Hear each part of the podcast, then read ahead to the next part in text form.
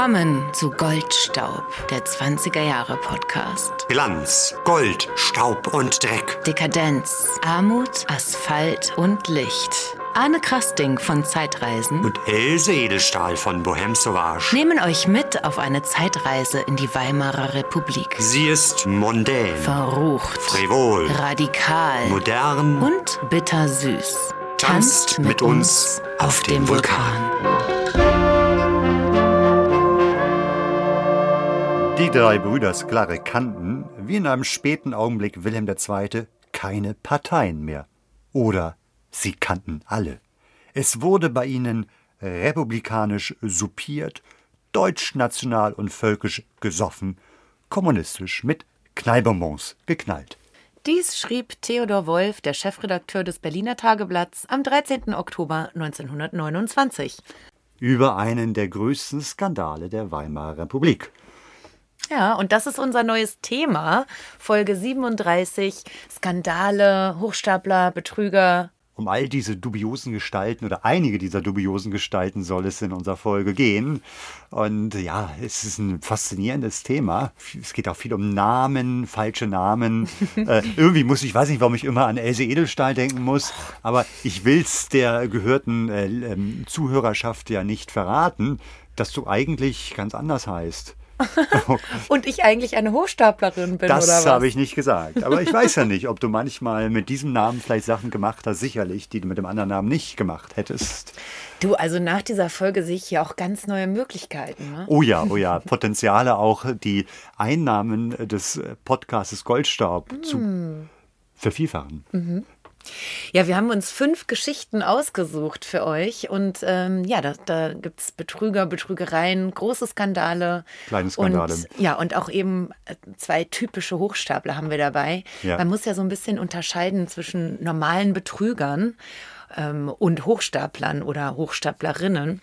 Denn ähm, es gibt ja auch Hochstaplerinnen, die gar nicht kriminell sind, ne? Mhm. Also, sondern das sind dann, das sind einfach Leute, die da so charakteristisch ist immer, dass sie sich eine neue, ähm, eine neue Identität geben oder, oder eine Identität klauen sogar. Mhm. Und meistens ist das natürlich eine gesellschaftlich hochgestelltere Person, irgendwie ein, Mhm. ein, ein Graf oder wie zum Beispiel Felix Krull, er wird ja dann der ähm, Graf von Venosta oder so ähnlich. Ja. Das ist in, dem, in der Geschichte von Thomas Mann. Oder ähm, Anastasia, die, die, die vermeintliche Zarentochter, die dann auftauchte und äh, sie ist gar nicht ermordet worden anscheinend, aber stellte sich dann später, äh, Jahrzehnte später raus, dass sie 1918 äh, doch mit ihrer ganzen Familie Ja. umgebracht wurde. Aber da gab es ja, Ja. verschiedene äh, vermeintliche Zarentöchter, die durch die Weltgeschichte bummelten, Ja, wo es ja auch eigentlich nicht immer um äh, Bereicherung im finanziellen Sinne oder sonstiges ging. Ne? Gut, Genau. ich meine, viele Hochstapler haben sich dann so in die oberen Schichten irgendwie eingeschleust. Ne? Da gibt es welche, die dann auf einmal so in der New Yorker High Society unterwegs waren, einfach nur, weil sie so getan haben, als wären sie wer weiß wer. Also, Ja. Also Beispiel aus der jüngsten Geschichte, die Anna Sorokin, das ist ja auch Genau. verfilmt worden. Und äh, literarisch hast du Felix Krull erwähnt, filmisch könnte man natürlich bei Babylon Berlin die Sorokina Ah ja, anführen, genau. ne, die Ja, richtig. Äh, ja auch eine, eine sehr äh, schillernde Figur ist. Ja, und einer der bekanntesten Hochstapler eigentlich der Berliner Geschichte, oder vielleicht der deutschen Geschichte, ist ja der, Hauptmann von Köpenick. Ja, genau. Wilhelm. Willem Vogt, Vogt, der genau. einfache Schuster und ein Kleinkrimineller, der sich dann eben mit dieser Uniform und äh, seiner ja, äh, neuen Rolle dann nicht nur äh, ein paar Soldaten gefügig macht, sondern er auch die ganze Kasse aus dem Rathaus von Köpenick stibitzt. Ja, und ganz äh, häufig ist es auch so bei Hochstaplern. Also die sind oft sehr intelligent und haben eine starke narzisstische Neigung. Äh, Sie lieben es, sich herauszuspielen oder irgendwas zu, zu tun, als wären sie irgendwas, was sie gar nicht sind. Okay. Bevor es losgeht, Anne, hast du noch einige Empfehlungen? Genau, denn ähm, nach unserem Ausflug in der letzten Folge in die große weite Welt geht es zurück nach Deutschland und ich habe eine Ausstellungsempfehlung. Ich war nämlich in Bonn äh, letzten Monat und habe dort einmal diese wunderbare 20 Jahre Ausstellung in der Bundeskunsthalle besucht, die leider jetzt vorbei ist, aber es gibt immer noch den fantastischen Katalog, den wir auch letztes Mal vorgestellt und verlost haben. Und Es gibt bis zum 24. September noch eine Josephine Baker Ausstellung, eben in dieser Bundeskunsthalle. Und ich war in beiden und Josephine Baker muss ich jetzt nicht zu so sagen. Ihr alle wissen, wie ich sie verehre und sie wird dort tatsächlich gefeiert eben als äh, ja eine Ikone der, der Freiheitsbewegung auch. Also nicht mhm. äh, oder weniger ihre künstlerische Rolle, sondern das, was sie eben auch politisch bewegt hat. Es geht viel um ihren Mythos. Mhm. Und ich war natürlich fasziniert von den ganzen Bildern, von den Filmen, von Kostümen und fand es wirklich eine sehr, sehr ja, mitreißende Ausstellung. Also das ist mein kleiner Tipp. Fahrt nach Bonn und wenn ihr noch ein bisschen Zeit habt, dann fahrt mit der Straßenbahn weiter bis nach Königswinter und besichtigt die Drachenburg, die ähm, ja fantastisch im Siebengebirge liegt. Toller Ausblick. Ein ja ein bisschen so wie, ich sag mal, wie Neuschwanstein, nur noch eine Art Fake-Schloss. Nicht Fake-Schloss, aber im späten 19. Jahrhundert gebaut. Äh, sieht aus wie eine gotische Burg und äh, war Drehort für Babylon Berlin. Dort hat Ah, Silvester? Silvester zum Beispiel. Silvester in Staffel 4 äh, mhm. hat äh, Nüßen, gespielt von Lars Eidinger dort, eine Rakete gezündet. Aber die Burg taucht halt immer wieder auf, weil das ist das Familienanwesen der Firma Nüßen. Soll natürlich in Berlin oder bei Berlin sein, mhm. aber gedreht bei Bonn. Und das ist äh, sehr schön, wenn man durch die Räume geht und die Szenen dann im Kopf nochmal ablaufen. Ja, gleich zu Beginn von Staffel 4, Silvester 1929 zu 30. Genau, und da tritt nämlich jemand auf und singt den Silvester, das Silvesterlied. Es ist Max Rabe. Und zu dem werden wir am Ende kommen, denn wir können Tickets verlosen für eine, ja, wahrscheinlich grandiose Show, einen grandiosen Abend, denn alles, was wir darüber wissen, klingt fantastisch im Theater des Westens am 11., 12. und 13. September. So, äh, haben wir sonst noch irgendwas? Also bei dir irgendwas Neues? Nö, bei mir ist ja. ausnahmsweise mal mhm. nichts los gerade. Also zumindest was meine, meine Arbeitswelt ja. betrifft.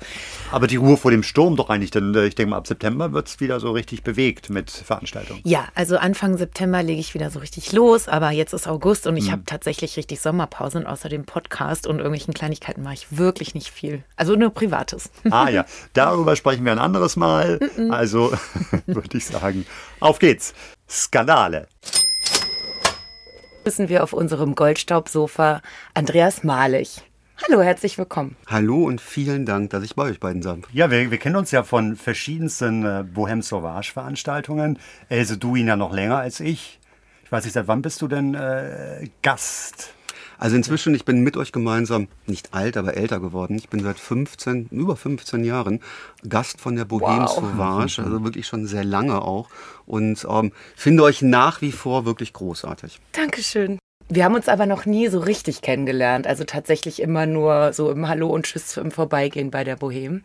Deswegen freuen wir uns umso mehr, dass du jetzt hier bist. Ja, und du hast ja, ähm, bist ja auf uns zugekommen und hast gesagt, Mensch, du hörst Goldstaub äh, auch schon lange, seitdem es uns gibt. Und du bist mit einer konkreten Idee dann auch uns zugekommen. Ja, ähm, ich hatte irgendwann vor einigen Jahren bedingt auch durch meinen Beruf. Ich habe viel mit Immobilien, mit Einzelhandel zu tun, mit Warenhäusern. Berlin, das Zentrum der Warenhäuser in Europa in den 20er Jahren. Und bin durch einen Zufall auf einen jüdischen Kaufmann gekommen, Jakob Michael. Und vielleicht kennt ihr noch das DEFAKA Kaufhaus gegenüber der Gedächtniskirche. Oh, das runde, schwarze Gebäude. Das war ein DEFAKA Kaufhaus. Und was kaum einer weiß, Jakob Michael gehörte zu den größten Warenhauskonzernbetreibern im damaligen Deutschen Reich. Und ich kannte ihn nicht. Und ich dachte mir, mhm. Mensch, es kann doch gar nicht wahr sein. Jeder kennt Tietz, man kennt Wertheim, mhm. man kennt oh, Jandorf. Warum kennt man ihn nicht? Und dann habe ich angefangen zu lesen, habe erstmal gar nichts oder wenig gefunden. Und mit der Zeit wurde es zu einer Passion. Und ähm, ich habe immer mehr gelesen und gelernt. Und dann kam ich auch zu dem Thema, über das wir heute reden wollen. Und zwar nicht bezogen auf meinen Jakob Michael, aber im Kontext mit ihm, Ganoven, Skandale, Dinge, die passierten, die man heute vielleicht auch noch kennt. Und das war ja auch der Grund, warum wir denn heute zusammengekommen sind. Ja, wir haben uns ja drei Skandale rausgegriffen. Betrüger, hm. Hochstapler. Ja, den Herrn Klante, und äh, dann haben wir noch die Sklarek-Brüder. Also es waren drei Brüder, äh, die wir vorstellen werden. Und der dritte im Bunde. Der Herr Tausend. Ja, auch das war ein ganz spannender Charakter, weil der verstand sich darauf, aus nichts Gold zu machen. Dann fangen wir mal gleich mit äh, diesem Herrn an, dem Herrn Tausend. Und wir springen in das Jahr 1929, Oktober, nach München, ins Hauptmünzamt. Der Herr Tausend ist festgenommen worden kurz vorher. Äh, ja, warum und äh, wie geht das dann? Was passiert dann dort nach der Festnahme? Herr Tausend ist geflüchtet nach Italien und wurde dann nach einem Autounfall festgenommen, wurde nach München gebracht und dann machte man ihm den Prozess und er sagte, nein, ich bin selbstverständlich unschuldig und natürlich kann ich auch Gold produzieren. Und dann gab man ihm die Gelegenheit, seine Künste zu, unter Beweis zu stellen. Und das, was du, Arne, gerade schon sagtest, das find, fand dann im Hauptmünzamt in München statt. Und er stellte Gold her. Um ihn herum stehen Wissenschaftler, stehen natürlich die Polizisten, stehen die Staatsanwälte. Er hat alles aufgebaut und er fängt an zu fabrizieren. Es dampft, es brutzelt. Und dann, wie, wie in seinem Labor. Also wie in einem Labor, genauso. Und am Ende hat er Erfolg. Er stellt ein Korn Gold her und sein Verteidiger, der Graf von Pestalozza, verlangt selbstverständlich die Freilassung, weil er kann ja Gold herstellen. Mhm. Bis heute weiß man nicht genau, wie er es gemacht hat, aber am Ende lag ein Korn Gold auf dem Tisch. selbstverständlich wurde er dann weiter verfolgt und es wurde dann auch ein Urteil ähm, gesprochen. Aber in dem Moment war es ja eigentlich klar, man müsste den Herrn Tausend entlassen. Aber es ist auch klar, also, also zu dem Zeitpunkt schon, dass es eine Trickbetrügerei ist oder nicht. Also im ersten Moment ist es niemandem so klar, oder? Also alle sind sehr beeindruckt.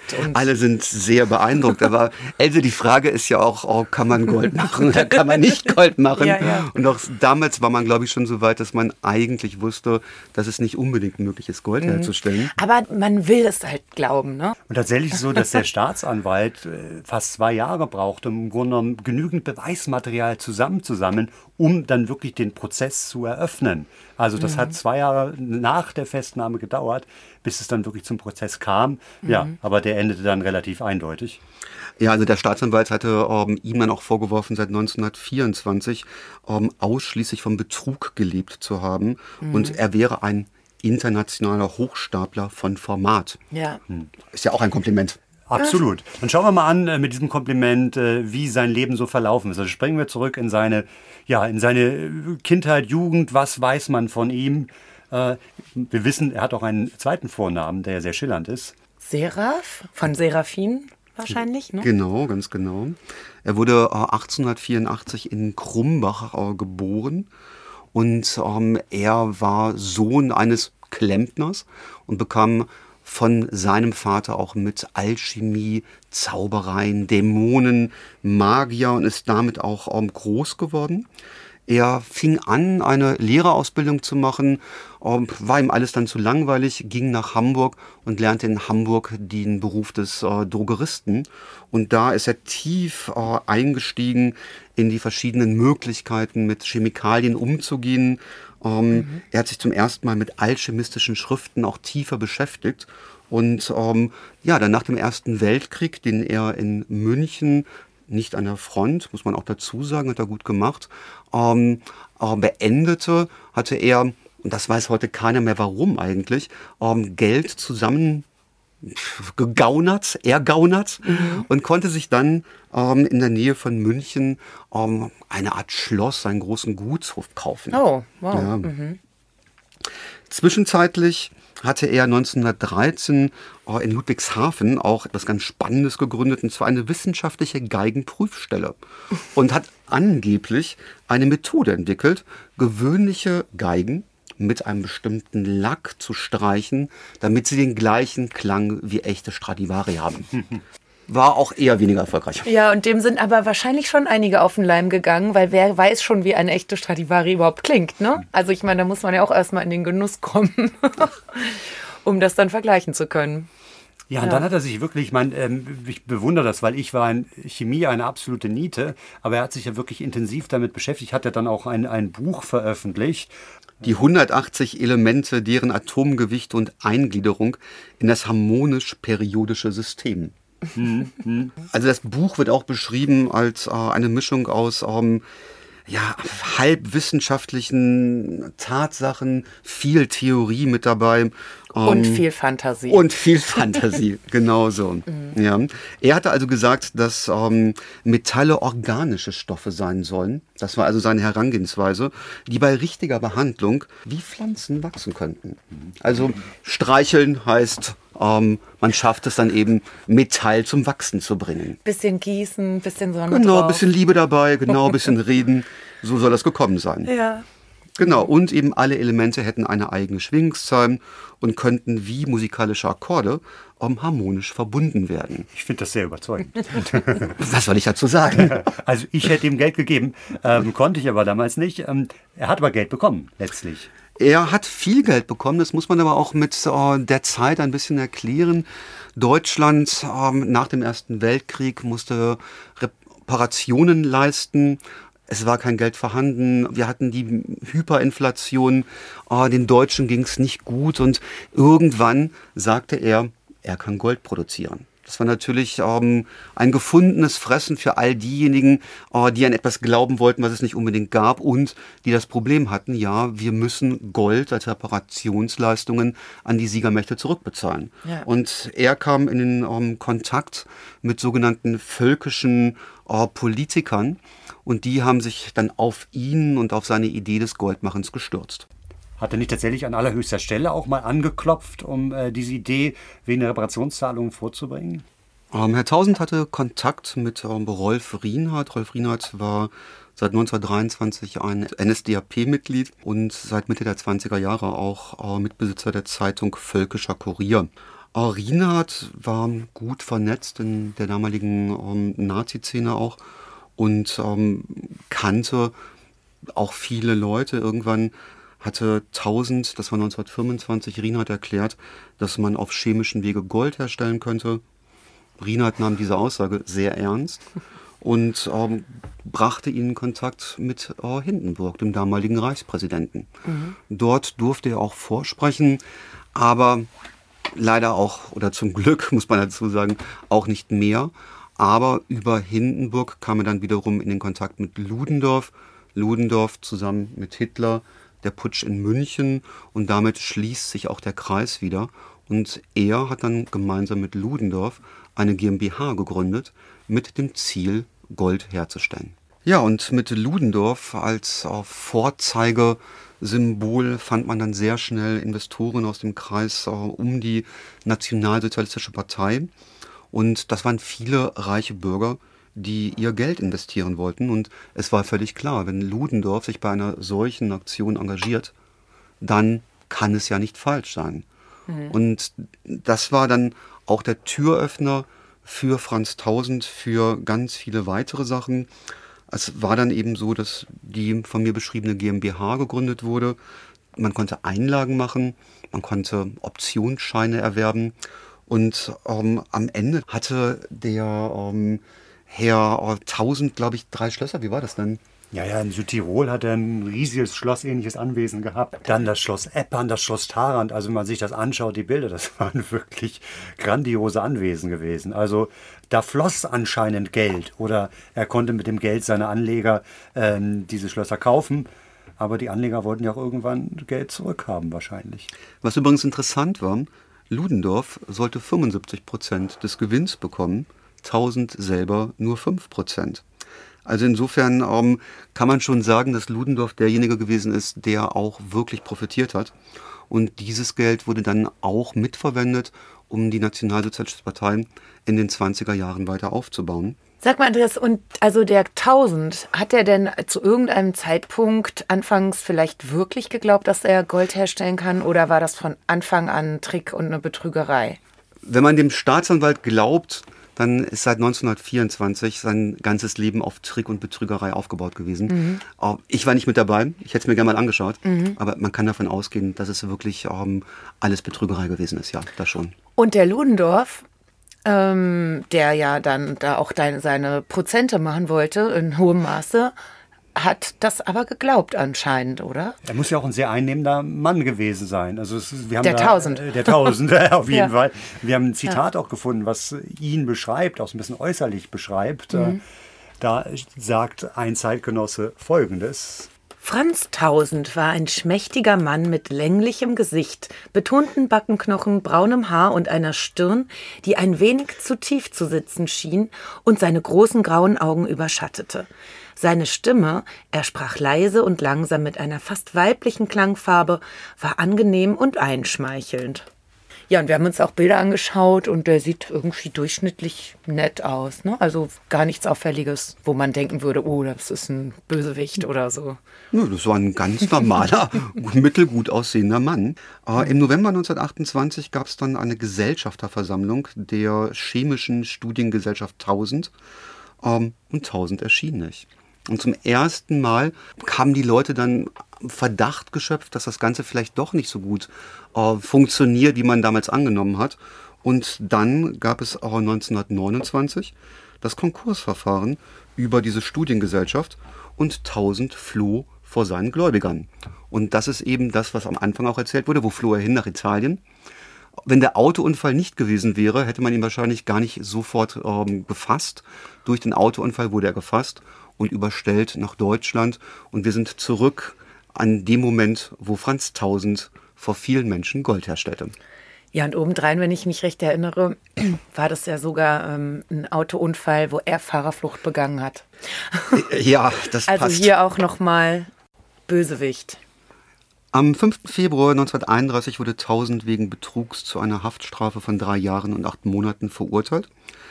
Oh, in der Urteilsbegründung, das fand ich auch ganz interessant, hat das Gericht dann festgestellt, dass auch 1000 ausgenutzt worden seien und von den in seine Unternehmungen eingezahlten Beträgen, je nach Schätzung irgendwas zwischen 1,3 bis 2,5 Millionen Reichsmark, habe er nur den geringsten Teil zurückerhalten, aber immerhin noch 460.000 Mark.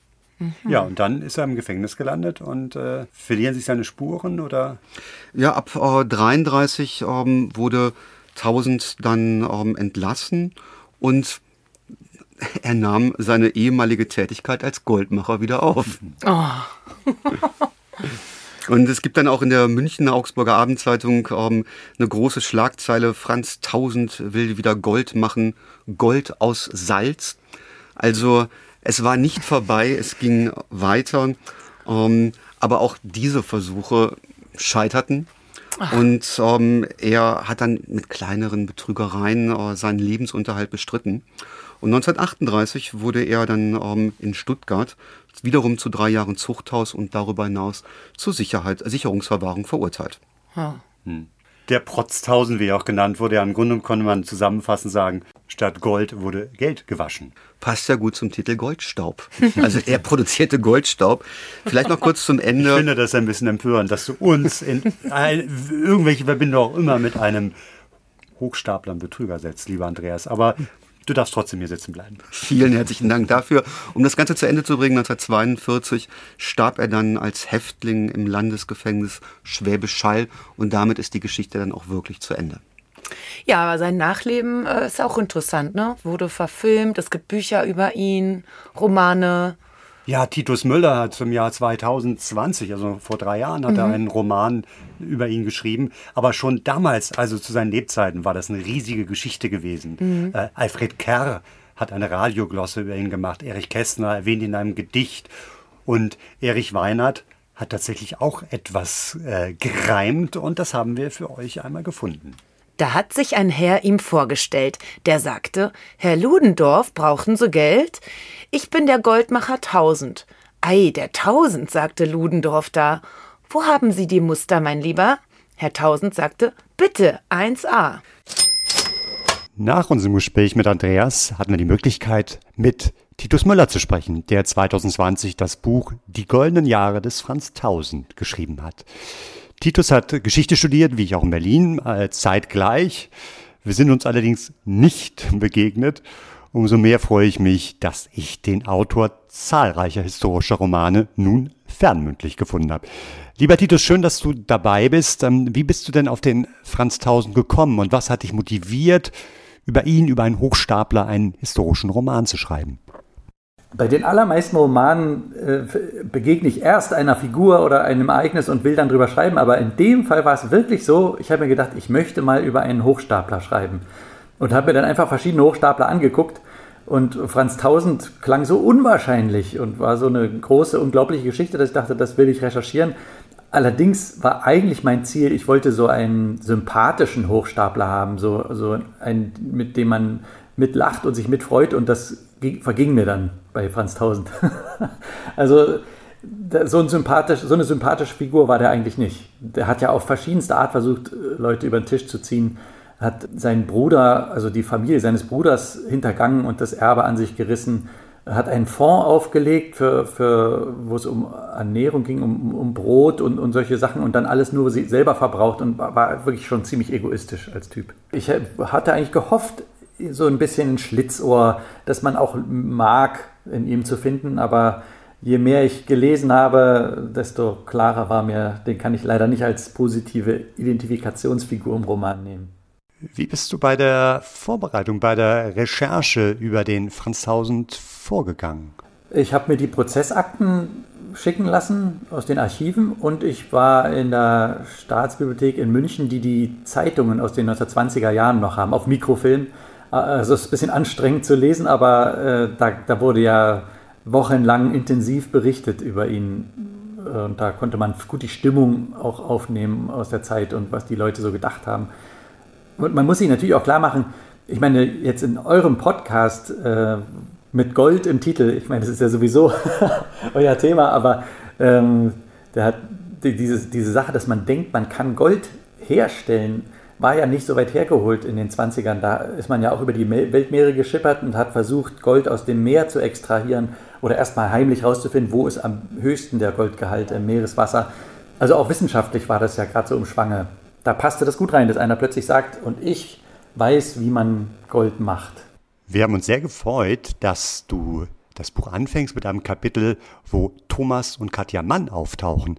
Und Thomas Mann hat ja etwa zeitgleich, als Tausend seine Hochstaplerkarriere startete, die erste Fassung seines Buches Bekenntnisse des Hochstaplers Felix Krull vorgestellt. Also zwei Hochstapler, die kommen irgendwie zusammen. Wie bist du darauf gekommen? mein Lektor war da erst zögerlich. Also ich wollte unbedingt über ihn schreiben, aber mein Lektor im Verlag hat gesagt, okay, aber er darf nie sprechen. Weil die Sorge war, wie soll man denn den Tonfall hinkriegen und das glaubwürdig erzählen? Thomas Mann ist ja also breit gelesen, viele wissen, wie er sich anhörte oder, oder haben so ein Bild von ihm. Und wenn ich das dann nicht genau treffe, könnte es den Roman sehr schädigen. Aber dann hat mein Lektor die ersten Kapitel gelesen, die ich ihm mal geschickt habe und fand das so toll, dass er gesagt hat, okay, mach alles, bring den noch mehr, den Thomas Mann. Ich habe so eher seltene Sachen von ihm gefunden, die man nicht so weiß. Also bei so einem Preisausschreiben, Romanpreisausschreiben, das ist ja ziemlich am Anfang des Romans, äh, war er Juryvorsitzender, hat aber keinen einzigen dieser Romane gelesen. Und dann kam unerwartet äh, von der Kölner Zeitung, die das Ausschreiben gemacht hat, der Redakteur zu ihnen nach Hause, klingelte und dann musste Thomas Mann äh, nachmittags bei Kaffee und Kuchen, weiß ich nicht, zwei Stunden über Romane sprechen, die er überhaupt nicht kannte. Und Katja Mann hat ihm immer ein bisschen geholfen und souffliert, weil die hat wenigstens ein paar gelesen. Peinliche Situation. Oder was ich auch äh, überraschend fand, dass er einen Personal Trainer hatte, der regelmäßig zu ihm kam und mit ihm Sport gemacht hat. Das kann ich mir, also bei Thomas Mann hatte ja die Bügelfalte noch eine Bügelfalte.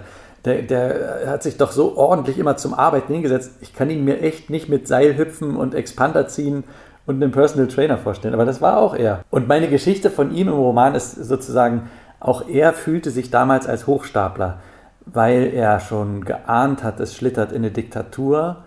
Aber er hat sich feiern lassen. 50. Geburtstag im Rathaus München, hat sich von den Nazis gratulieren lassen und nichts gesagt. Ähm, Erika, seine Tochter vor allem, die hat ihn da sehr angegriffen. Deswegen gesagt, er muss den Mund aufmachen.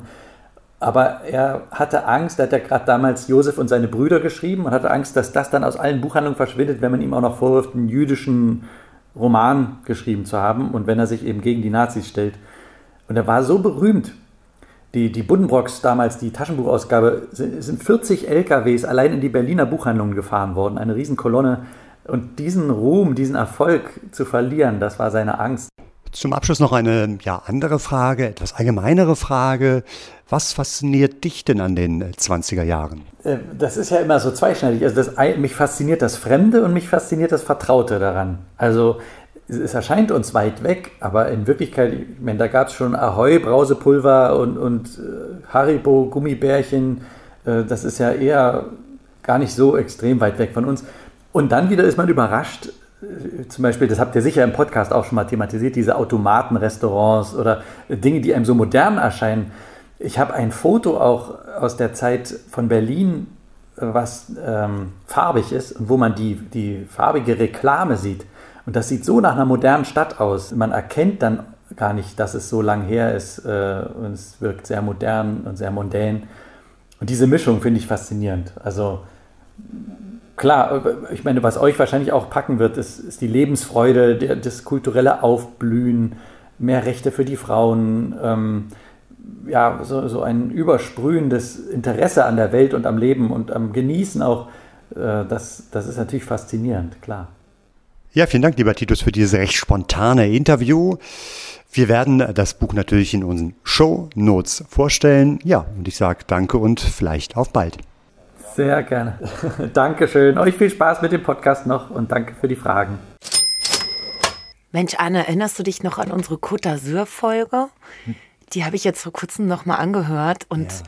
oh, ich würde so gerne dahin. Das Wetter in Berlin ist ja wirklich nicht so Nein, schön. Schön ist so Badesaison. Äh, Aber ich habe überhaupt nicht genug Moneten. Keine Penunse? Mm -mm. Kein Fuchs auf die Tasche? Nee. Also du kannst dir vielleicht was leihen irgendwie, aber keiner meiner Freunde hat wirklich gerade so viel Geld. Aber guck mal hier, ich habe was gefunden. Mein Postbote hat mir eine Werbeanzeige gebracht und da steht Folgendes geschrieben. Sehr geehrter Herr, in der heutigen teuren Zeit liegt es wohl auch in Ihrem Interesse, sich eine dauerhafte Nebeneinnahme zu verschaffen. Diese bieten wir Ihnen, wenn Sie uns für unser Weltunternehmen Ihr Geld leihen.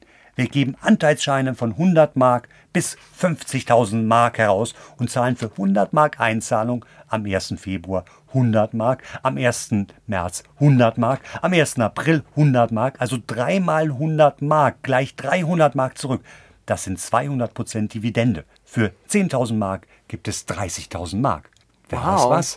Also innerhalb von, von drei Monaten haben wir eine Menge Geld zusammen. Dauert noch ein bisschen, aber das ja, klingt natürlich vielversprechend. Dann kommen wir zur Herbstsaison an die Côte d'Azur. Und ähm, das ist ein ganz verrückter äh, Typ. Ähm, äh, Klante heißt der, Max Klante. Ähm, der wird als Volksbeglücker bezeichnet.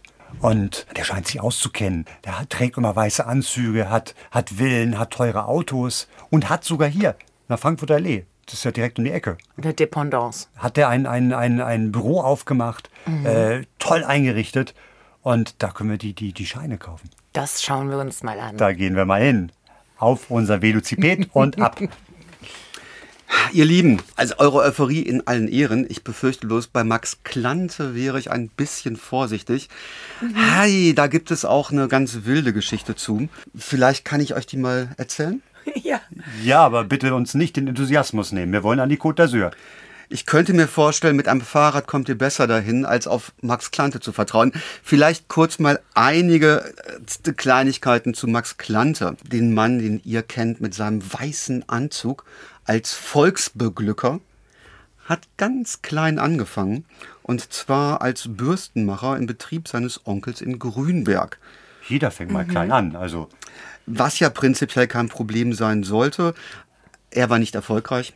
Er verkaufte dann in Breslau Zeitungen, hat sich dann als Tipster, Tipster, derjenige, der den Leuten, die wenig Ahnung auf Rennbahn haben, Tipps für Pferderennen gibt, verdingt, mhm. musste dann in den Ersten Weltkrieg und kam tuberkulosekrank zurück, ging nach Breslau und kam dann 1919 nach Berlin.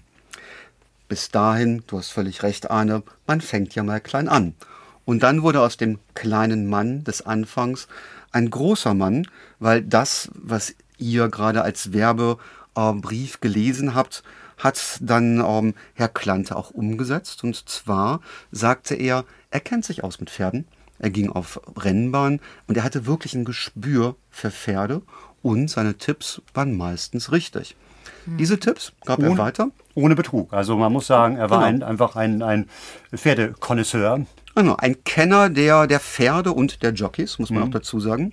Und gab seine Tipps dann an Dritte, an reiche Damen und Herren weiter, die sich weniger gut auskannten als er. Da ist er bei uns äh, genau richtig. Ja, ähm, das ging dann auch weiter und irgendwann hatte er so viel Geld zusammen, dass er sagte, er gründet seine eigene Firma. Und ähm, diese Firma wurde äh, im Mai 1920 als Max Klante und Co. GmbH mit einem Stammkapital von immerhin 500.000 Reichsmark gegründet. Also bis dahin, die Reise an die Côte d'Azur ist immer noch nah. Nicht nur ihr, sondern fast alle Berliner aus den verschiedensten Schichten haben ihm die Bude eingerannt. Und er hat dann ein modernes Bürohaus an der Frankfurter Straße, der heutigen Frankfurter Allee, gekauft, hat es repräsentativst ausgestattet ähm, und hat dann überall Wettschalter eingebaut. Und in diesem ganz hochherrschaftlichen Interieur wurden die Berliner, gerade aber auch die armen Berliner, galant begrüßt. Das Personal hofierte die Menschen, die Menschen fühlten sich aufgehoben. Und irgendwann konnte man auch im Rheingold am Potsdamer Platz und im Sportcafé Gallipoli ebenfalls sein Geld bei Klante setzen. Das Schönste für mich aber ist, ähm, Klantes Geschäftsmodell äh, wurde auch transportiert in andere Städte, zum Beispiel nach Dresden. Und ähm, es gab in einem Polizeipräsidium eine Annahmestelle speziell für gewinnorientierte Polizisten. Niemand hat damals damit gerechnet, dass es irgendwelche Zweifel an dieser Idee von Max Klante geben könnte. Warum das passierte, das ist so ein typisches Phänomen von, von Massenpsychologie. So viele Menschen können doch nicht irren. Ja. Und je mehr Menschen äh, Klante das Geld gegeben haben, umso mehr Menschen wollten ihm auch das Geld geben. Und wenn er in einem seiner Büros aufgetaucht ist, auf der Straße aufgetaucht ist, haben die Menschen mit Jubel empfangen. Die riefen Heil Klante. Das kennt man aus den Jahren später. Aber damals war es wirklich so, die Menschen jubelten ihm zu. Und es gab extra eine Band mit einem eigens komponierten Max Klante Marsch. Ja, also der Volksbeglücker. Ich glaube weiter an ihn. Andreas, wie genau hat denn dieses System funktioniert? Ja, am Anfang war es wirklich so, ich hatte, glaube ich, schon gesagt, Max Klante kannte sich mit Jockeys und mit Pferden gut aus. Und ähm, er hatte Glück oder auch Können auf der Rennbahn und er hat wirklich viel Geld gewonnen und am Anfang konnte er mit den Gewinnen auch das Geld ausbezahlen. Dann später bei einer Rendite von 600 Prozent funktioniert sowas nicht mehr, ganz klar. Und dann wurde es zu einem typischen Schneeballsystem. Schneeballsystem, das heißt, mit den neuen Einnahmen, die generiert wurden, wurden die alten Verbindlichkeiten auch bezahlt. Relativ einfach. Und würdest du auch hier sagen, dass er von Anfang an das genau so geplant hat, dass er diese Einnahmen hat und dann auch die Rendite erstmal wieder auszahlt, damit dann die Leute das auch weitererzählen und quasi Mund-zu-Mund-Propaganda machen für das System und dann da genau damit gerechnet hat, dass er es später nicht mehr auszahlen kann und sich da selber einfach von bereichert? Ganz ehrlich, bei ihm glaube ich es nicht. Also Franz Tausend, nach meinem Verständnis, der typische Ganove. Bei ihm war es, glaube ich, ein bisschen anders, weil er hat ja am Anfang auch viel Geld damit verdient. Und er glaubte an Und sein auch System. wiederum ausbezahlt. Und halt, ne? ausbezahlt, Ja. ganz genau. Er glaubt an das System. Er hat auch einen eigenen Rennstall irgendwann eröffnet, hat sich eigene Pferde geholt, eigene Jockeys. Also dieses ganze System hat ja wirklich über einige Monate auch gut funktioniert. Wobei wir dürfen nicht vergessen, am im Jahr 1920 fing er an und 1921 war schon wieder alles vorbei. 600 Prozent Rendite. Ja. Schnell, ja. Ja, ähm, Max Klante ähm, hat das Geld, was er eingenommen hat, äh, natürlich nicht nur ausgezahlt, er hat es auch für sich verwendet. Klar. Und ähm, er hat dann äh, ein herrschaftliches Anwesen in Karlshorst gekauft, lebte dort mit Frau und Kind und Kammerdiener und drei äh, Autos und Chauffeuren und seinen Geliebten, so geht die Sage zumindest. Und ähm, lebte da wirklich ähm, auf großem Fuß. Bei einer seiner Geburtstagsfeiern soll er 25.000 Mark in Geldscheinen unter die Gäste geworfen haben. und die Anleger grüßten ihn eben mit Heil Klante. ja. Und wie ging es dann weiter mit unserem Herrn Klante? Ja, bereits im Sommer 1921 ähm, kam der Absturz näher. Ähm, es konnten nicht mehr alle Wetten mit diesen hohen Einsätzen noch ausgezahlt werden. Und der Klante-Konzern ähm, fuhr empfindliche Verluste ein. Zahl der Neukunden kann man halt nicht immer verdoppeln. Das heißt, äh, das Schneeballsystem kam ganz allmählich an sein Ende. Mhm. Und danach wollte äh, Klante die Jahresdividende von 600 Prozent auf ähm, ja, marginale 300 Prozent halbieren. Und äh, die Anleger weigerten sich mit den äh, neuen Einnahmen die alten Löcher zu stopfen. Und äh, in dem Punkt, und du hast mich ja gerade gefragt, ob er daran geglaubt hat, ja, er hat, glaube ich, daran geglaubt, aber an genau diesem Punkt wurde aus dem Wettgeschäft auch ein Betrug. Das muss ja. man wirklich so sagen. Genau, und dann ähm, hat Klante überlegt, wie kann er sein Imperium retten und ähm, überlegte dann neue Ideen, zum Beispiel eine Likörfabrik zu gründen. Und die Idee war eine Kette von Saftläden, so haben die Berliner ihre geliebten Likörstuben damals genannt, äh, zu gründen. Die Idee war weiterhin Wurstfabriken, Sanatorien, Automobilsalons. Also er hatte viele, viele Ideen gehabt. Und in einem Zirkuszelt verkündete er seinen Anlegern die Pläne nur da war auch diese Wirkung von Klante schon vorbei. Und man mhm. beschrieb das dann als ähm, eine sehr wirre Rede. Er sprach von sich in der dritten Person. Max Klante will sein Unternehmen von großkapitalistischen Einflüssen freihalten. Für die Großkapitalisten und jüdischen Spekulanten, für die Schieber darf keine Möglichkeit sein. Volksgenossen, mit euren Darlehen wird der Konzern Fabriken, Häuser, Grundbesitz kaufen, alles soll einer großen Genossenschaft der Volksaktionäre gehören. Max Klanze ist die Armen groß geworden. Max Klante wird die Armen groß machen. Also er verstand sich nach wie vor hm. als kleiner Mann aus dem Volk. Er war hm. Bürstenmacher und er wollte zumindest in diesen Aussagen den armen Menschen das Geld zurückgeben. Was mir da schon aufgefallen ist, diese, dieser Antisemitismus auch mhm. in der mhm. Aussage. Das hat man ja auch ähm, beim Tausend gehört. Wir kommen gleich ja nochmal auf einige andere Skandale, ähm, die auch ganz interessant sind. Ja, mit Klante ging es dann so weiter. Klante hatte keine Steuern bezahlt man sollte bei Krankenkassen und Finanzämtern immer sehr vorsichtig sein. Mhm. Und das Finanzamt kam, nahm eine Betriebsprüfung äh, an der großen Frankfurter Straße direkt um die Ecke vor und ähm, stieß dann auf Belege in Schuhkartons, wie man es halt so macht. Und hat dann kurz entschlossen gesagt, sie beschlagnahmen das gesamte Vermögen, was damals noch vorhanden war, von 10 Millionen Reichsmark. Also Buchhaltung war nicht so seine Stärke? Das kann man genauso sagen, ja. Genauso ist das. Er war ja auch Buchmacher und nicht Buchhalter. Bürstenmacher. nee, Buchmacher war nicht, also das sind ah, ja, ja, auch ja, die, die Wetteintreiber da. Ähm, ja, und dann ähm, am 11. September 1921 ähm, sieht Klante sein Imperium zusammenbrechen, äh, setzt seine Frau und seinen Sohn in den Zug nach Breslau und er selber weist sich in ein Lungensanatorium ein. Er war ja schwer tuberkulosekrank mhm. auch und gibt sich als Max Klein aus. Vom Hochstapler zum Kleinstapler.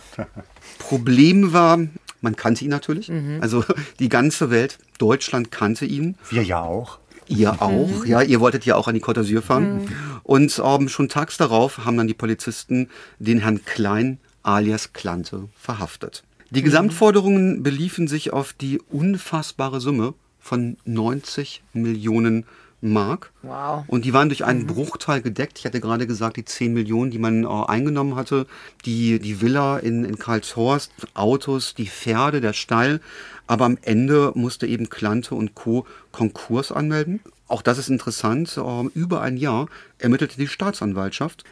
Jetzt kommt diese Massenpsychologie nochmal. Während der Haftzeit standen vor dem Gefängnis Leute, und, und äh, riefen Heil Klante und wollten bei Klante das Geld noch anlegen. Oh. Also diese Massenpsychologie ja. Ja. hat so lange trotzdem noch gewirkt, das ist unglaublich. Erst vor Gericht hat sich dann die Stimmung gedreht. Dann kamen eben auch die vielen kleinen Leute, weil es waren ja nicht nur die Reichen, die investiert hatten, es waren ja auch ganz viele Arbeiter, Menschen ja, wie ab du 100 ich. Mark, ne, konnte hm. man ja. Ja. Ganz genau. Er sagte dann vor Gericht, er beteuerte, dass er nicht schuldig wäre, sondern die Konkurrenz und das Finanzamt seien an seinem Untergang schuld, aber er wollte nicht so genau erklären, wie seine Idee, wie sein Konzept funktioniert und ähm, der Gerichtsschreiber protokollierte allgemeine Heiterkeit. Die Geschichte ging dann weiter. Das Urteil wurde Anfang 1923 gesprochen. Es gab drei Jahre Haft und eine Geldstrafe von 105.000 Mark. Und dazu, Lächerlich. Ja, wenn man sich vorstellt, 90 Millionen. Ähm, ja. Ja, äh, es gab den Ehrverlust infolge von Betrug, gewerbmäßigen Glücksspiels und Vergehens gegen die Konkursverordnung. Und auf allen vier Berliner Rennbahnen hat Klante natürlich dann lebenslanges äh, Betretungsverbot erhalten. Mhm. Die Geschichte endet äh, wirklich ganz dramatisch. Er überlebt den Zweiten Weltkrieg. Er hat ein eigenes Geschäft als Bürstenbinder, also Back to the Roots. Mhm. Und ähm, 1950 hat dann Klante Suizid begangen. Er drehte die Gashähne in seiner kleinen Wohnung aus, äh, auf. Und das Einzige, was als Hinterlassenschaft bei ihm dann noch gefunden wurde, ist ein Totoschein für ein Pferderennen. Ah, wie symbolisch. Ja, Else, wow. hätten wir früh auf Klante gesetzt und früh uns mit dem Geld, mit den 600 Prozent zurückgezogen, wäre es vielleicht was geworden mit dem Ausflug an die Côte d'Azur. Jetzt wird es wahrscheinlich nur zur Sommerfrische an der Ostsee reichen. Ja, auch, auch schön. Schon wieder. Das gibt's ja nicht. Schreib mal auf. Lieferschein 219,27 an Rathaus Spandau. 46 Amtsstuben, Fenstergardinen, Abnahme und Reinigung. Und hier vier Tage später Rechnungsstellung 460 Amtsstuben, Fenstergardinen, Abnahmen und Reinigung. Ah, 9 Mark macht 4.140 Mark. Das heißt, die rechnen das Zehnfache ab. Ich würde mal sagen, die sind ganz schön frech, die Sklarik-Brüder. Das würde ich auch mal sagen. Das war die Stimme von Liv Lisa Fries, die in Babylon Berlin Charlotte Ritter spielt. In der ersten Staffel ist sie ja noch aktiv als ja, Stenotypistin oder ja, wie soll man sagen, helfende Hand bei der Polizei und entdeckt tatsächlich dort einen Skandal. Und Sklarek, dieser Name war mir tatsächlich, als ich die Serie zum ersten Mal gesehen habe, kein Begriff. Aber anscheinend waren das ganz schön große Nummern, die Sklareks. Andreas. Ja, wir sind jetzt im Jahr 1929. Ähm, die Brüder Max, Leo und Willi Sklarek kennt ähm, in Berlin wirklich fast jeder.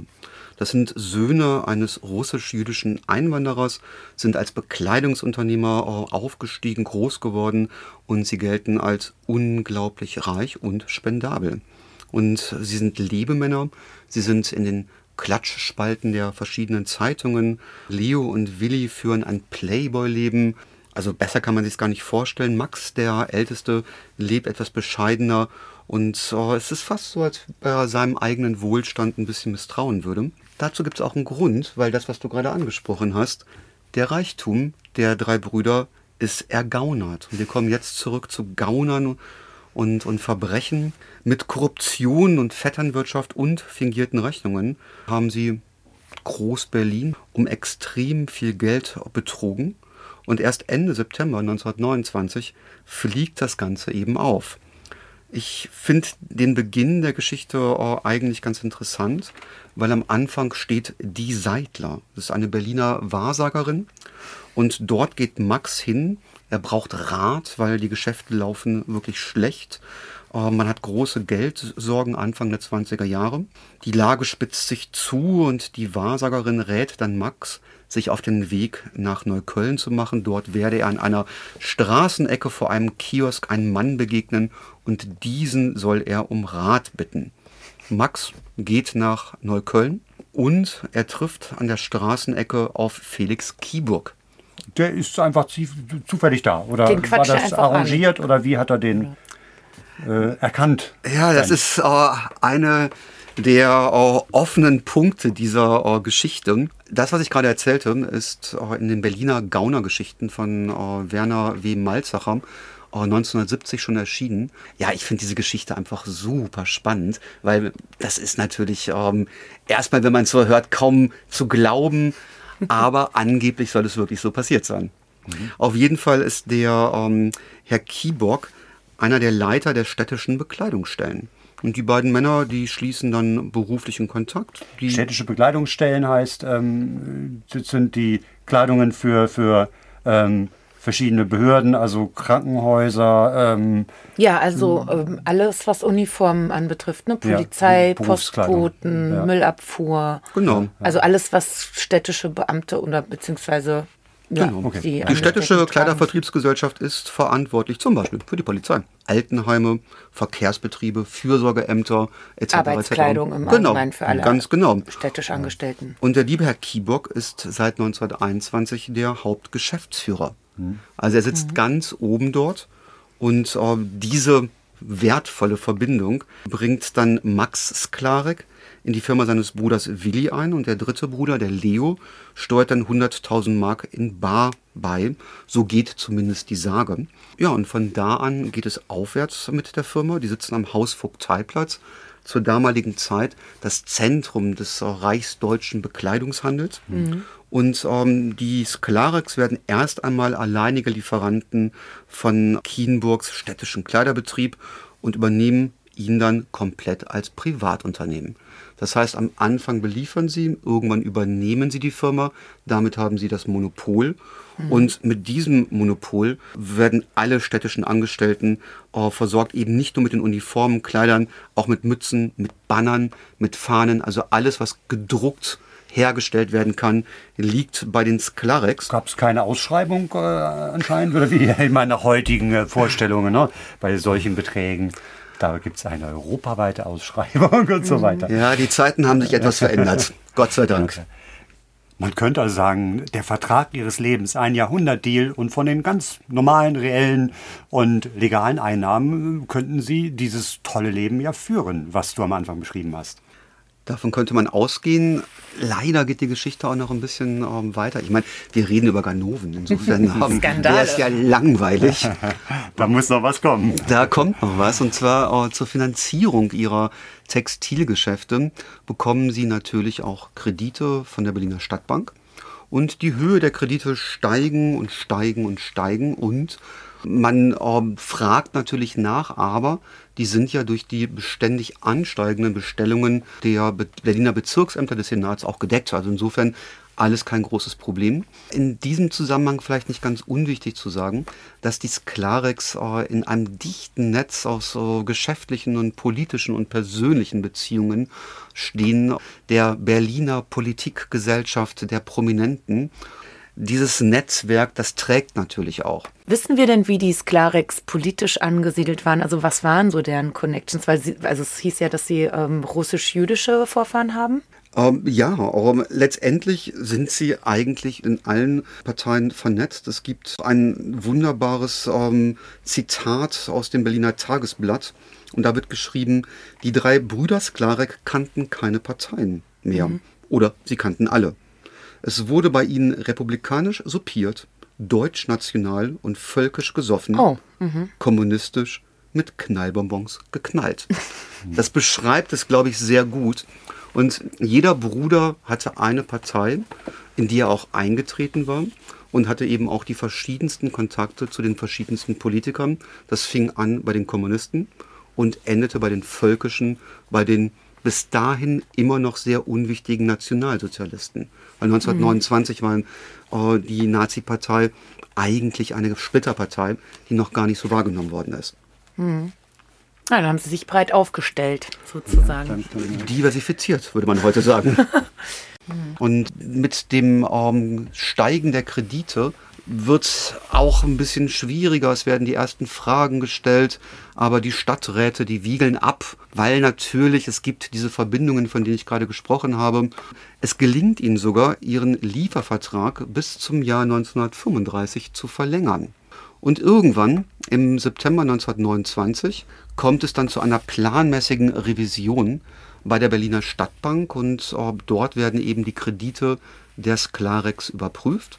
Der Otto Fabian, dem fallen Unterlagen des Bezirksamts Spandaus auf und er wundert sich, weil extrem hohe Bestellungen da sind, kann das alles gar nicht glauben. Also bei Spandau wundert mich gar nichts. Ja, und dann stellen sich diese Bestellungen als, als Fälschungen heraus. Und äh, die Hauptprüfungsstelle beschlagnahmt schließlich das gesamte Aktenmaterial der Sklarex-Kredite. Man prüft und prüft immer weiter. Und am Ende nimmt man dann 1929, am 26. September, die Sklarex auch fest. Die Bombe explodiert. Mhm. Da gibt es dann die schöne Anekdote, dass genau an dem Tag ein Pferderennen in Grunewald stattgefunden hat, wo sie ja auch äh, mit einem Rennstall oder einer, einer Stute, Windspiel heißt sie, vertreten waren, die dann auch gewinnt. Und alle erwarten natürlich, dass die Slarix mitfeiern, weil sie sind ja immer da und immer spendabel. Aber sie sind nicht da, weil sie sind woanders. Sie sind in Haft. Mhm. Genau dort sind sie. Vielleicht noch mal ein Hinweis zu dem Vertrag, der bis 1935 verlängert wurde. Das wurde durch den kommunistischen Stadtrat Otto Gäbel gemacht. Sein Parteifreund, der Gustav Diegner, auch ein Kommunist, war ebenfalls am Betrug beteiligt. Und die beiden, die waren über Jahre Party-Dauergäste bei den Sklarex. Und jetzt wird es eigentlich ganz äh, wild. Es gab auch Geheimkonten. Und ähm, diese Geheimkonten, die waren extra für Politiker angelegt worden. Und Gabriel und, und äh, Degner, die hatten Geheimkonten, die wurden benannt mit Gabriel und Dolch. Und es gab nicht nur die Konten, man stellte also Autos zur Verfügung, man durfte auf Sklarex-Kosten in den Luxusrestaurants Berlins äh, dinieren und das waren alles so Themen, die natürlich überhaupt nicht zu einer kommunistischen Partei passten. Und ähm, nee. Werner Malzacher, von dem ich vorhin schon mal gesprochen hatte, schrieb dazu, dass man bestimmt als Marxist sich nur mal ein Bild davon machen wollte, wie die Kapitalisten leben, um es dann ablehnen so, zu können. Natürlich, Und ja, das klar. wird bestimmt der Grund dafür gewesen sein. Mhm. Sehr nachvollziehbar. Mhm. Aber auch die SPD hat es ja hart getroffen. Ja, auch die sind hart getroffen gewesen. Es gab verschiedene Stadträte, die eben auch mit den Sklarex befreundet gewesen sind. Uh, unter anderem auch der Köpenicker Bürgermeister, der Robert Kohl. Das war halt auch ein riesengroßes Problem, weil man las jeden Tag in den Zeitungen, in allen Berliner Zeitungen über diesen Skandal und die Wahlen standen vor der Tür. Und der Vertrauensverlust in die Politiker, insbesondere in die KPD, aber noch viel mehr in die SPD, die war natürlich dramatisch. Mhm. Und die rechten Parteien, damals wie gesagt Splitterparteien noch, nutzten das weitlich aus. Mhm. Und das war eine der Folgen aus diesem Skandal. Der prominenteste Beteiligte war der Gustav Bös, der war Oberbürgermeister von Berlin. Das war einer der fähigsten Politiker zur damaligen Zeit. Groß-Berlin gegründet, BVG, ähm, jemand, der wirklich sich für Berlin eingesetzt hat und der auch immer sagte, er ist nicht bestechlich. Mhm. Als der Skandal ähm, publik wurde, weilte er in den USA, wurde informiert kurz über Telegramme, also man konnte ja damals schlecht telefonieren und hat es am Anfang gar nicht ernst genommen, weil er wusste, er ist unschuldig, er hat kein Geld genommen, das hat er auch nicht. Leider hat seine Frau sich einen Pelzmantel für sehr, sehr wenig Geld von den Sklarex liefern lassen. Und genau das war dann das große Problem. Bös kam aus Amerika zurück, wurde empfangen von äh, den SA-Sturmtruppen, die ihn am Bahnhof empfangen, ähm, ihn anschrien, bewarfen, verleumdeten. Dann gab es natürlich auch ein Verfahren gegen ihn. Er wurde seines Amtes enthoben, er klagte dagegen.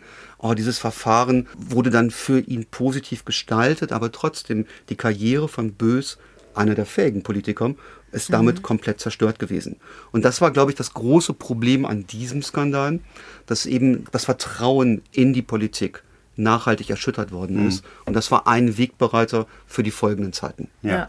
Und das hat man bei den nächsten Wahlen dann ja auch gemerkt, wie die radikalen Parteien davon profitiert haben letztlich. Ganz genau so ist das, ja. Da gab es auch nochmal einen wunderschönen Tagesbucheintrag vom damaligen Gauleiter der NSDAP in Berlin, der Herr Goebbels schrieb, Bös ist gestern von uns Nationalsozialisten empfangen worden, mit Schmähungen und Pfeifkonzert, so ist's recht. Mhm. Ja, und dann ähm, nach zweijährigen Ermittlungen, also das Ganze dauerte wirklich sehr lange, begann im Oktober 1931 einer der größten Prozesse, die es äh, zur Weimarer Republik jemals gegeben hat. Es gab 124 Verhandlungstage, es gab 14 Angeklagte, es gab 23 Sachverständige, über 600 Zeugen, 500 Akten und 100.000 Mark an Prozesskosten. Also wenn man sich vorstellt, wie lange, wie umfangreich dieser Prozess gewesen ist, das war schon wirklich ähm, für damalige Zeiten extrem enorm. lange, enorm genau. Und Mitte 1932 gab es dann das Urteil das war eigentlich relativ, ähm, wenn man es vergleicht mit dem, was passiert ist, relativ gering. Es gab vier Jahre Zuchthaus und fünf Jahre Ehrenverlust für Leo und Willi Sklarek. Und äh, Max Klarek, der nierenkrank gewesen ist, der auch ins Gericht auf einer Trage gebracht worden ist, der kam wohl ebenfalls äh, ins Gefängnis, aber nicht so lange. Was eben auch auffällig gewesen ist, dass die Direktoren der Stadtbank, das waren ja die Betrogenen, und der Köpenicker Bürgermeister, den ich angesprochen hatte, die KPD-Stadträte und auch die Buchhalter von Sklarek alle auch zu Haftstrafen verurteilt worden sind. Hm, Mitwisser. Genau so. Das Problem war eben, es war genau in der Weltwirtschaftskrise. Also wir sprechen von 1929, 29, ja. Schwarzer Freitag. Den Menschen ging es schlecht und genau in dieser Zeit kam natürlich dieser Skandal hoch. Und das war damals ein riesengroßes Problem. Und ähm, dieser Betrug an den Massen, das war das, was die Menschen damals äh, auch so mitgenommen hat. Und das, was du gerade sagtest, Arne, das Ergebnis sah man dann in den nächsten Wahlen. Mhm. Und das ist nur ein kleines Stückchen, aber auch ein nicht ganz unwichtiges Stückchen zum Aufstieg der NSDAP, gerade auch in Berlin. Ja. Und Charlotte Ritter hat in Babylon Berlin ja diesen Skandal gewissermaßen aufgedeckt oder zumindest entdeckt und will das Ganze melden ihrer Vorgesetzten. Die reagiert folgendermaßen. Was gibt's denn? Äh, das sind Unterlagen, die der Polizeipräsident Gut, ich schaue es mir später an. Das müsste vielleicht erklärt werden. Von Ihnen etwa? Ja, da gibt es bestimmte Zahlungen, die Lassen Sie sich auszahlen. Ich sehe es mir später an. Sie können jetzt gehen. Vielleicht hat sie ja auch eine Rolle bei diesem Korruptionsskandal gespielt. Ähm, um das Ganze noch zum Ende zu bringen, nachdem die Nationalsozialisten dann im Januar 1933 die Macht übernommen hatten, ähm, wollte man diesen Prozess nochmal aufarbeiten, weil man mit den Strafen für die Sklarex natürlich nicht einverstanden war. Die waren wirklich viel zu gering aus, aus NSDAP-Sicht. Mhm. Die Prozesse, ähm, obwohl natürlich die äh, damaligen ersten Prozesse abgeschlossen waren, wurden wieder aufgenommen. Und äh, wenig überraschend ähm, wurden die Urteile, die dann gesprochen waren, deutlich härter, deutlich länger. Leo Sklarek wird 1942 in Sachsenhausen erschossen. Max stirbt 1944 in Auschwitz und Willi ist bereits 1938 in Prag verstorben. Also die NSDAP hat diesen Fall wirklich noch ganz, ganz lange verfolgt und daran erkennt man auch die Wichtigkeit, ja. ähm, die dieser Skandal im Gegensatz zu den beiden anderen, die wir im Vorfeld behandelt hatten, für die Weimarer Republik hatte. So, lieber Arne, wir beide haben uns ja auch noch illustre Figuren ausgesucht, äh, von denen wir uns gegenseitig berichten möchten. Hast du schon mal von Viktor Lustig gehört? Ja, sehr lustig, aber ich habe noch nicht von ihm gehört. Nee. er ist ein wirklich ganz klassischer Hochstapler. Also er erfüllt alle Kriterien eines mhm. Hochstaplers, würde ich mal so sagen. Viktor Lustig, geboren 1890 im Königreich Böhmen. Was ist das genau?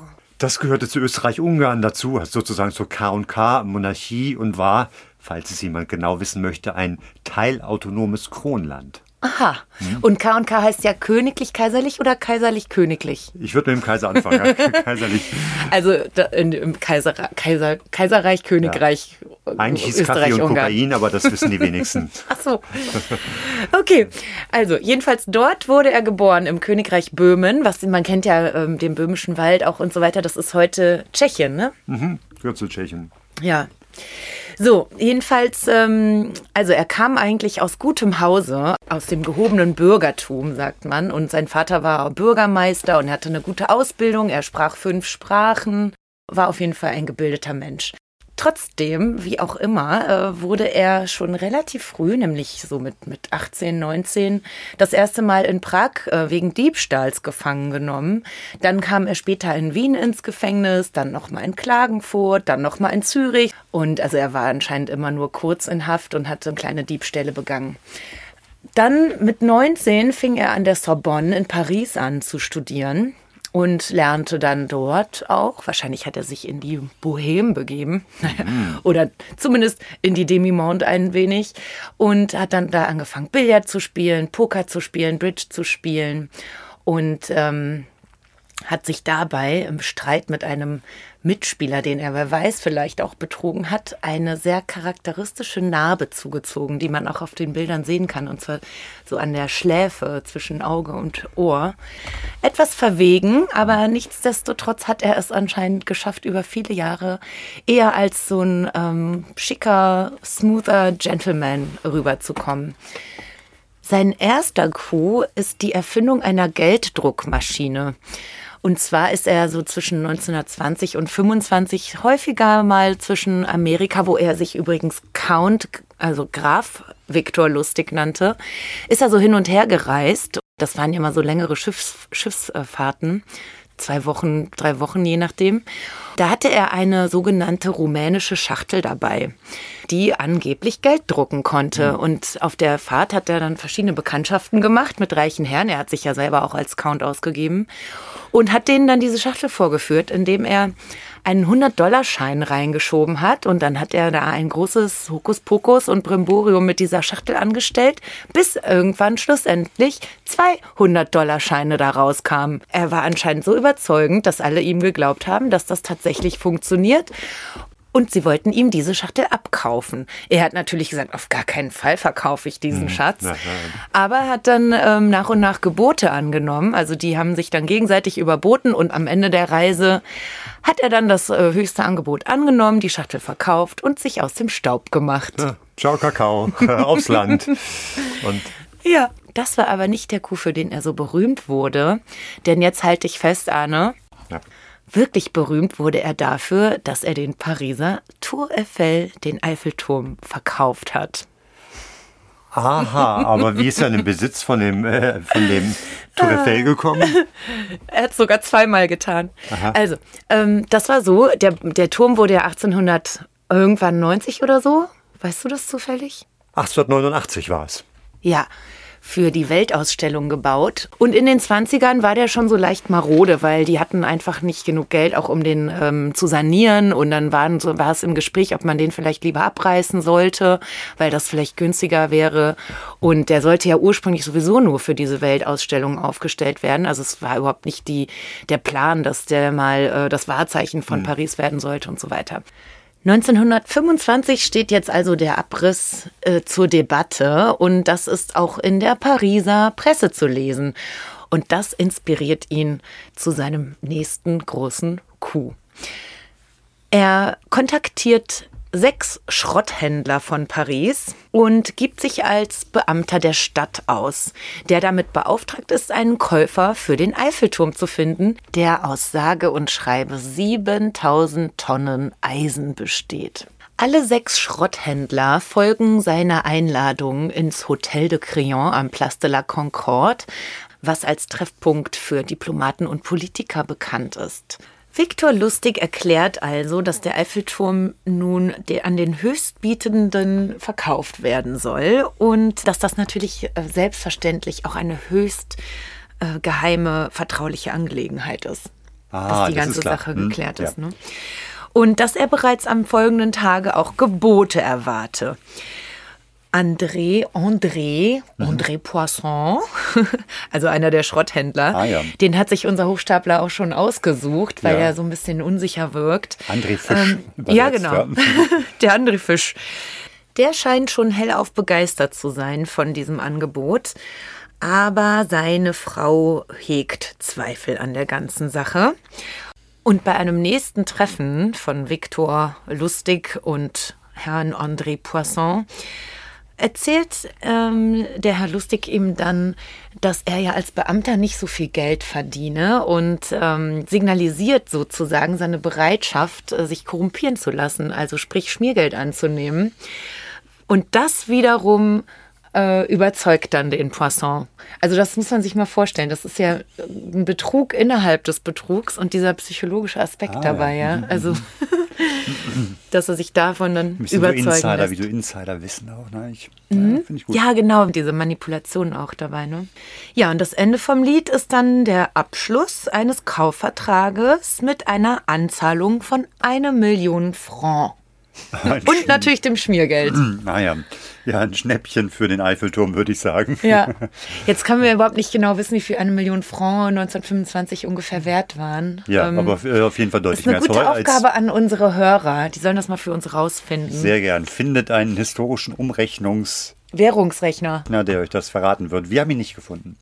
Ja, Viktor Lustig macht sich jetzt natürlich aus dem Staub, aber wundert sich, dass so in den nächsten Wochen danach überhaupt keine Meldungen über diesen Betrug zu vernehmen sind, weil der André Poisson sich wahrscheinlich einfach so geschämt hat, dass er nicht zur Polizei gegangen ist.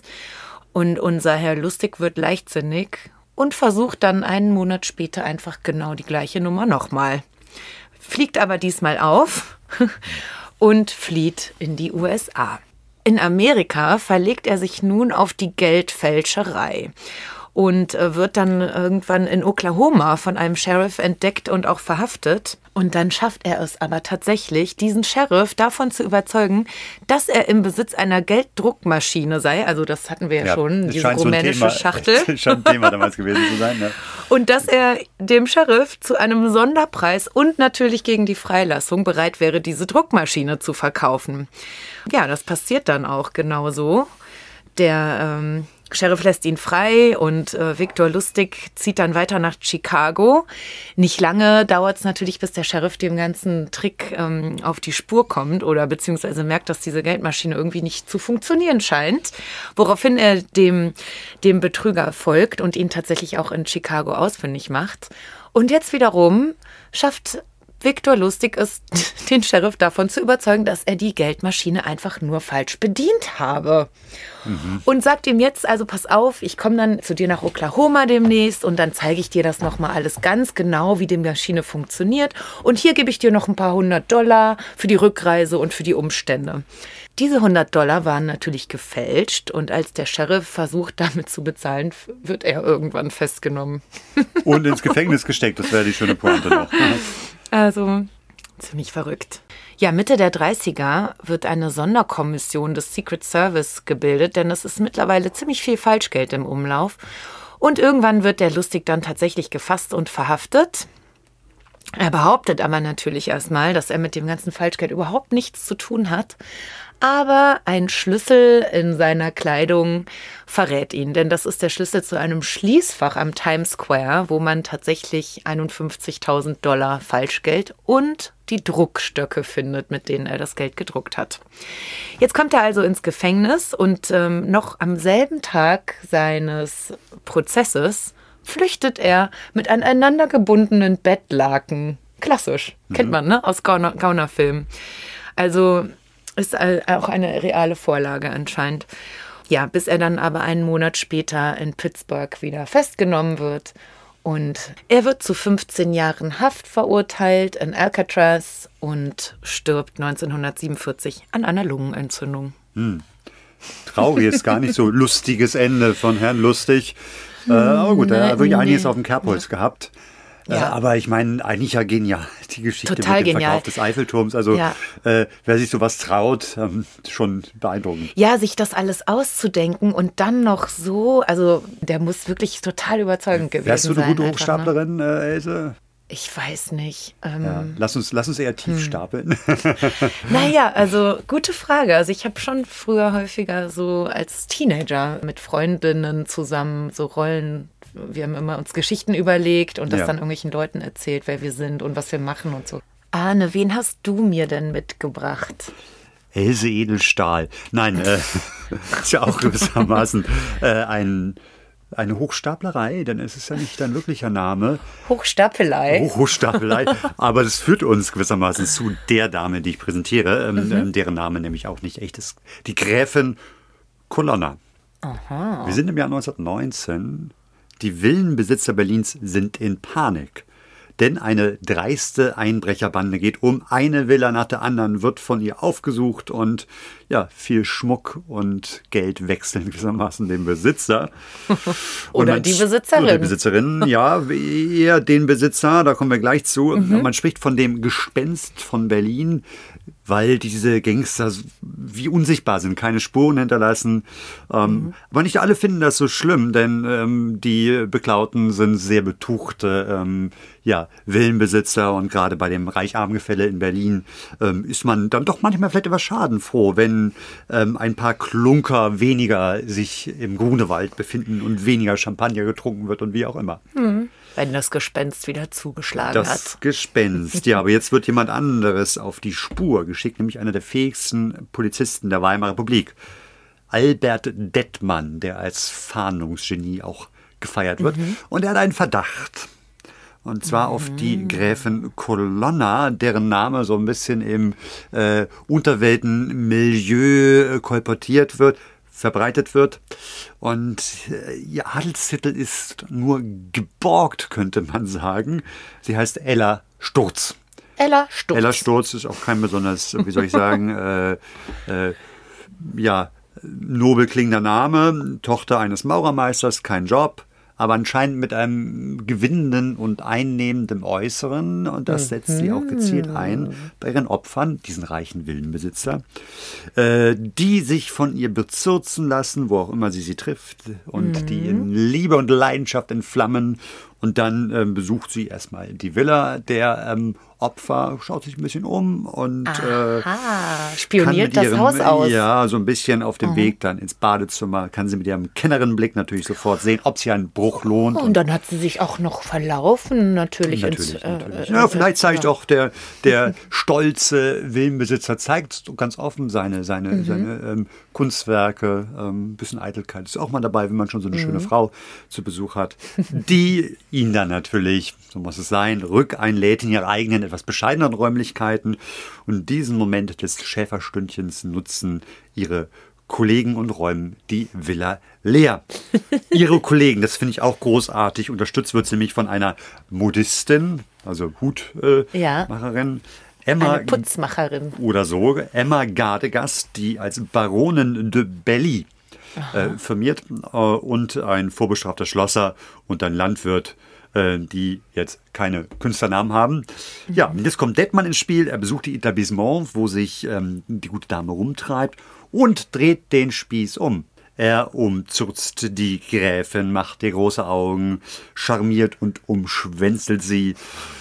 Und fällt, und umschwänzeln an. sie fällt auf seine Reize rein. Mhm. So, der mhm. Detmar, ne? Also ich habe mal Fotos angeschaut. Für mich jetzt nicht der, ähm, der Rodolfo Valentino, ähm, aber. Du, vielleicht hat der andere Vorzüge. Er hatte wahrscheinlich andere, genau. Mhm. Und so, so kann er sie dann später auf frischer Tat ertappen, als er eben ihr Vertrauen gewonnen hat. Mhm. Und natürlich bleibt sie, Parallelen haben wir zu dem Herrn Lustig, nicht lange im Gefängnis, kommt dann da raus, beziehungsweise flieht und treibt ihr Hochstaplerspiel weiter. Schließlich als Baronin von El Pons ist sie auch international unterwegs, irgendwie in Amerika, mhm. in Australien, London, Schweiz und dann äh, in Italien, angeblich als Spionin. Ähm, letztes Lebenszeichen 1946, dann verlieren sich die Spuren. Aha. Ja, und äh, ich finde es ja großartig, weil das ist, die sich für jemand anderen ausgeben. Das ist ja ein, ein beliebtes Spiel ja. in der Weimarer Republik. Tatsächlich ist diese Geschichte dann auch sehr schnell, nämlich schon im Jahr 1926 der Kriminalfall war ja 1919, verfilmt worden. Ähm, der Film heißt Der Liebe, Lust und Leidenschaft ähm, von Kurt Geron. Und Albert Dettmann, das Fahndungsgenie, darf mitspielen. Und wen spielt er? Sich, Sich selber. So, Arne, das waren genug Betrügereien für heute, würde ich sagen. Und du hast ja am Anfang eine Verlosung angekündigt. Genau, am 11., 12., 13. September im äh, Theater des Westens, das ja sowieso schon äh, ein, ein Besuch wert ist. Mhm. Äh, Im Rahmen der Tingeltangel Konzertreise wird es ein Jahr Babylon Berlin Spektakel geben. Also der Soundtrack wird live inszeniert, interpretiert und dazu werden dann auch Bilder der, der äh, Serie gezeigt und ähm, eine rauschende Bühnenshow wird uns versprochen. Ähm, unter der musikalischen Leitung von Johnny Klimek und Christian Järvi ähm, ja, werden dann auch einige Gastauftritte zu erleben sein. Mhm. Natürlich vor allem Max Rabe. Meret Becker und auch Le Püstra. Ja, der uns ja über die Bohème und sein Kabarett der Namenlosen äh, mhm. äh, vertraut ist, auch schon hier in Goldstab aufgetreten ist. Und ja, man wird also wirklich hineingezogen in diese Zeit und wir dürfen zweimal zwei Tickets verlosen für den 12. September Aber natürlich erwarten wir dafür, dass ihr etwas äh, Kreatives schafft, oder? Mm, ja, und zwar stellt euch vor, ihr wäret selber ein Hochstapler oder eine Hochstaplerin. Wie würdet ihr euch nennen? Welche Identität würdet ihr annehmen? Und wie und wo würdet ihr euer Unwesen treiben? Erzählt uns eine kurze Geschichte, das muss jetzt kein Roman werden. Ein paar mhm. Zeilen dazu und die kreativsten zwei gewinnen dann jeweils zwei Tickets. Ah ja, und ähm, falls ihr nicht äh, so kreativ sein wollt und lieber die Tickets käuflich erwerben möchtet, dann kommt doch mit uns am, wann, wann gehen wir hin? Am 11., ne? Wir gehen am 11. September hin, ja. Mhm. Denn da könnt ihr auch mit uns zusammen, darf ich das verraten?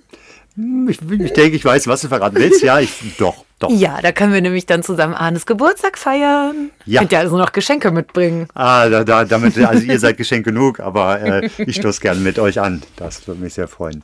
Super, genau. Ja. Also es gibt Tickets aber auch für den 11., 12. und 13., richtig? Genau, für den mhm. 11. nicht mehr ganz so viele. Ähm, das mhm. ist die Eröffnung, da kommen auch viele Schauspieler, aber ein mhm. paar gibt es auf jeden Fall noch. Ja. Falls ihr unseren Podcast bewerben möchtet, dafür gibt es jetzt eine neue Möglichkeit auch bei Spotify, wo man angeben kann, ob einem die Folge gefallen hat. Davon gehen wir natürlich aus, aber auch einen Kommentar hinterlassen kann. Man kann aber Bewertungen natürlich auch bei den anderen Podcast-Diensten, ob es Apple ist oder äh, dieser hinterlassen und das würde uns sehr freuen.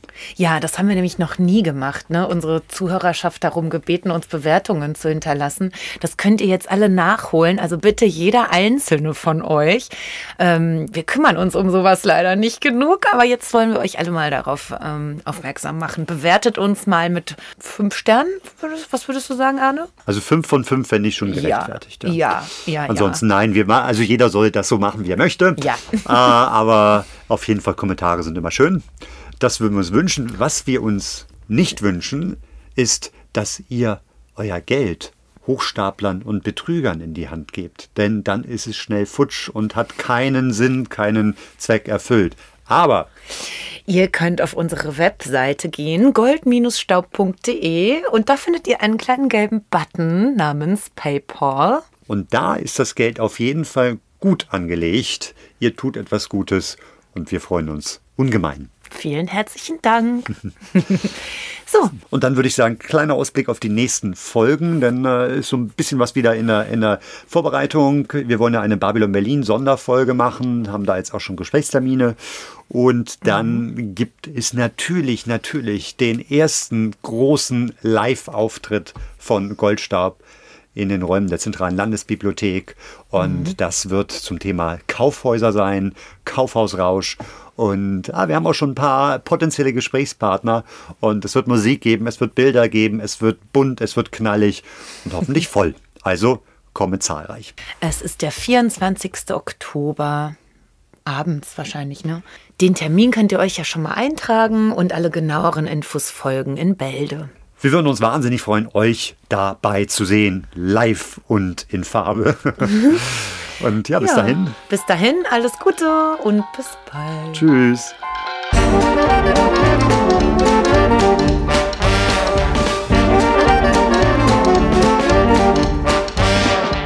Das war Goldstaub, der 20er Jahre Podcast von und mit Else Edelstahl und Arne Krasting.